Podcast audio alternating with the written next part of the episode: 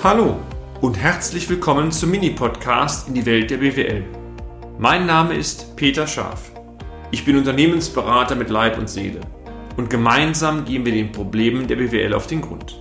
Kurz, kompakt, unverständlich. Mein schwierigster Fall im Segment Handelsunternehmen Teil 2. Bereits im ersten Teil von dieser kleinen Praxisreihe berichteten wir davon, dass immer mehr der Kontakt zu uns erst aufgesucht wurde, als die Liquiditätslage langsam enger wurde. Wie immer, die 112 wähle ich nur im Notruf und selten im vorbeugenden Brandschutz. Abgesehen davon gibt es dafür natürlich auch andere Telefonnummern. Nach Ansicht des Mandanten, und auch das ist für uns leider kein Standardfall, lag das Problem primär an dem plötzlichen Lockdown, der durch Corona verursacht wurde. Dass es noch andere strategische Themen gab, war zwar bewusst, aber wie immer, noch tun die Themen nicht weh, also wurden sie liegen gelassen. Lassen Sie uns einmal die Problemfelder skizzieren, die wir vorgefunden haben, und Sie werden feststellen, das sind schon recht große Baustellen gewesen, die es zu lösen gab. Thema Generationswechsel.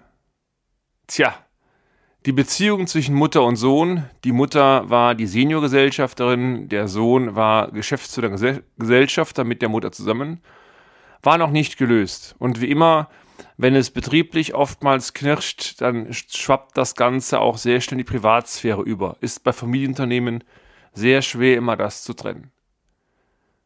Nach vielen Gesprächen stellte sich zudem heraus, dass die Seniorgesellschafterin in der Historie zwar beträchtliche Erfolge aufzuweisen hatte, denn ähm, das Unternehmen wurde von einem ganz kleinen äh, Bereich von zwei, drei Leuten gegründet zur heutigen Größe, etwa 40, 50 Leute.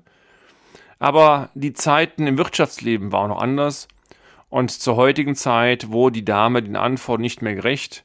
Was man auch sagen muss, ab einem gewissen Alter ist ein wohlverdienter Ruhestand auch nicht zu unterschätzen.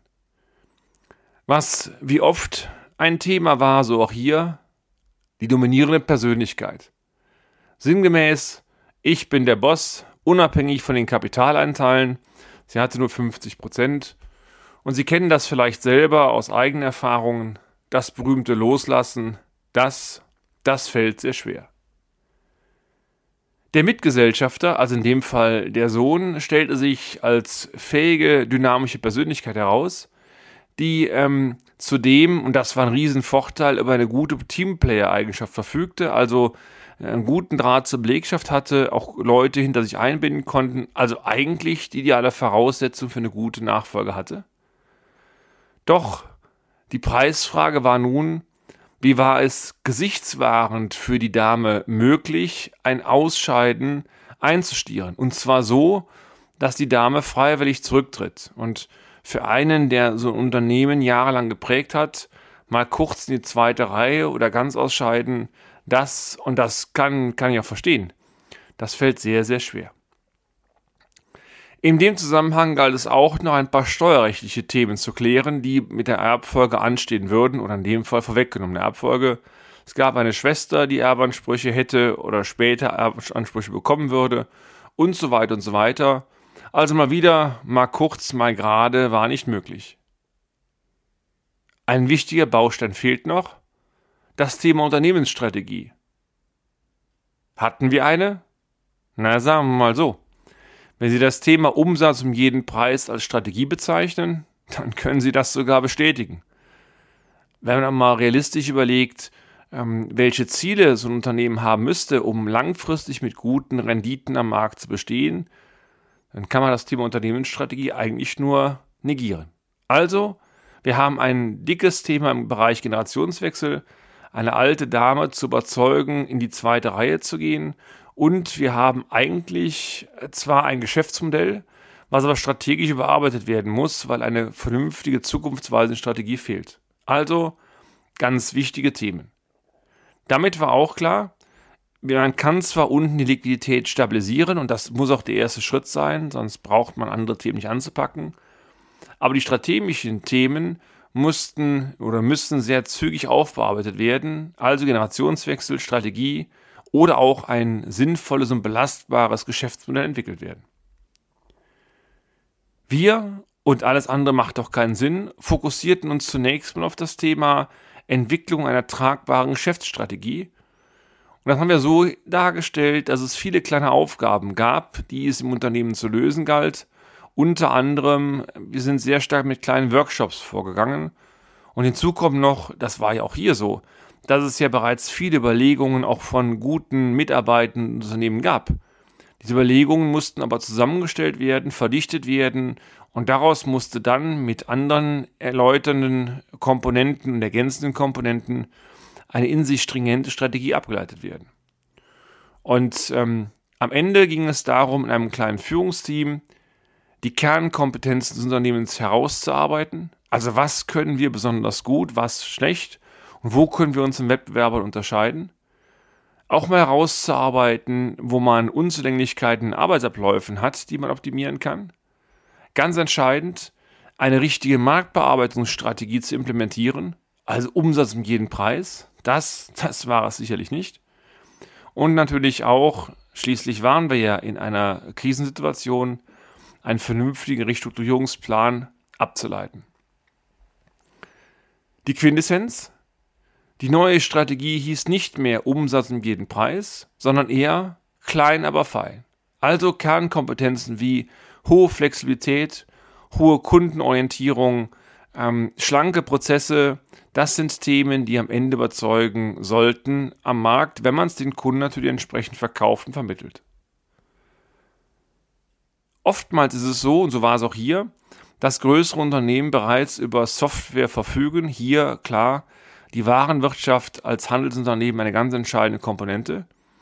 Aber viele Informationen, die man daraus bekommen kann, wurden schlicht nicht genutzt. Es wurde zwar einzelfallbezogen auf die Kunden geschaut, aber verdichtete Auswertungen wurden praktisch nicht abgerufen oder damit nicht gearbeitet. Konkret, sämtliche Produktgruppen, Kundenverbindungen, Kundenbranchen, aber auch Transportrouten wurden hinsichtlich der Profitabilität analysiert. Sie ahnen es vielleicht, selbst die handelnden Personen, also die, die jeden Tag im Unternehmen arbeiten, waren überrascht, welche wertvollen Daten aus den Systemen gewonnen werden konnten.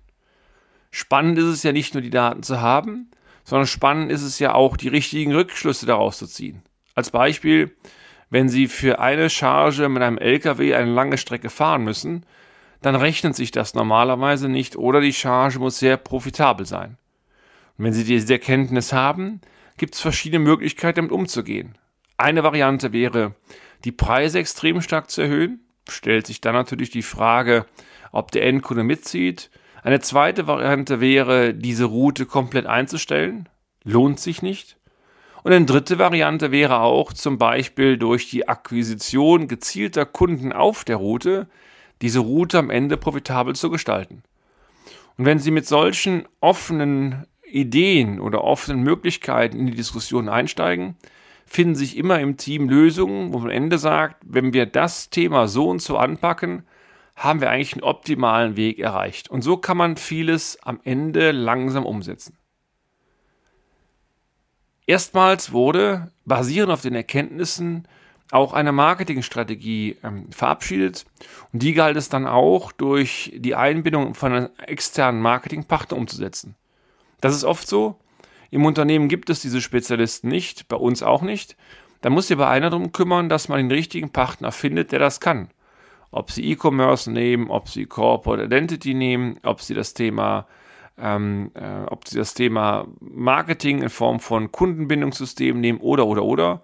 Und da sind wir oftmals Sparringspartner, dass wir mit dem Unternehmen gemeinsam solche Agenturen suchen, die passen, die Aufgabenstellung fixieren und dann auch mit den Agenturen sehr eng zusammenarbeiten. Das Ziel? Nun, das Ziel war es, sich als Qualitätsanbieter mit einem sehr hohen Servicestandard zu adäquaten Preisen zu etablieren. Sinngemäß, wer uns haben möchte, muss einen fairen, aber adäquaten Preis bezahlen, bekommt damit aber auch eine sehr hohe Qualität. Und das meine ich nicht nur bezogen auf die Produkte, sondern auf Themen wie Liefertreue, Service, Flexibilität und, und, und, und, und. Was es sonst noch zu tun gab? Sie ahnen es. Eine große Menge. Aber was genau? Das, das erfahren Sie sehr gerne von uns, aber im nächsten Beitrag. Und damit sind wir auch schon am Ende des heutigen Podcasts. Haben wir Ihr Interesse geweckt? Fein.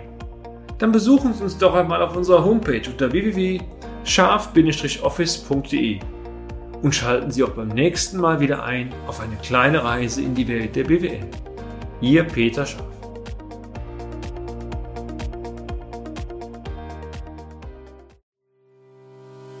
Hallo und herzlich willkommen zum Mini-Podcast in die Welt der BWL. Mein Name ist Peter Scharf. Ich bin Unternehmensberater mit Leib und Seele und gemeinsam gehen wir den Problemen der BWL auf den Grund. Kurz, kompakt, unverständlich.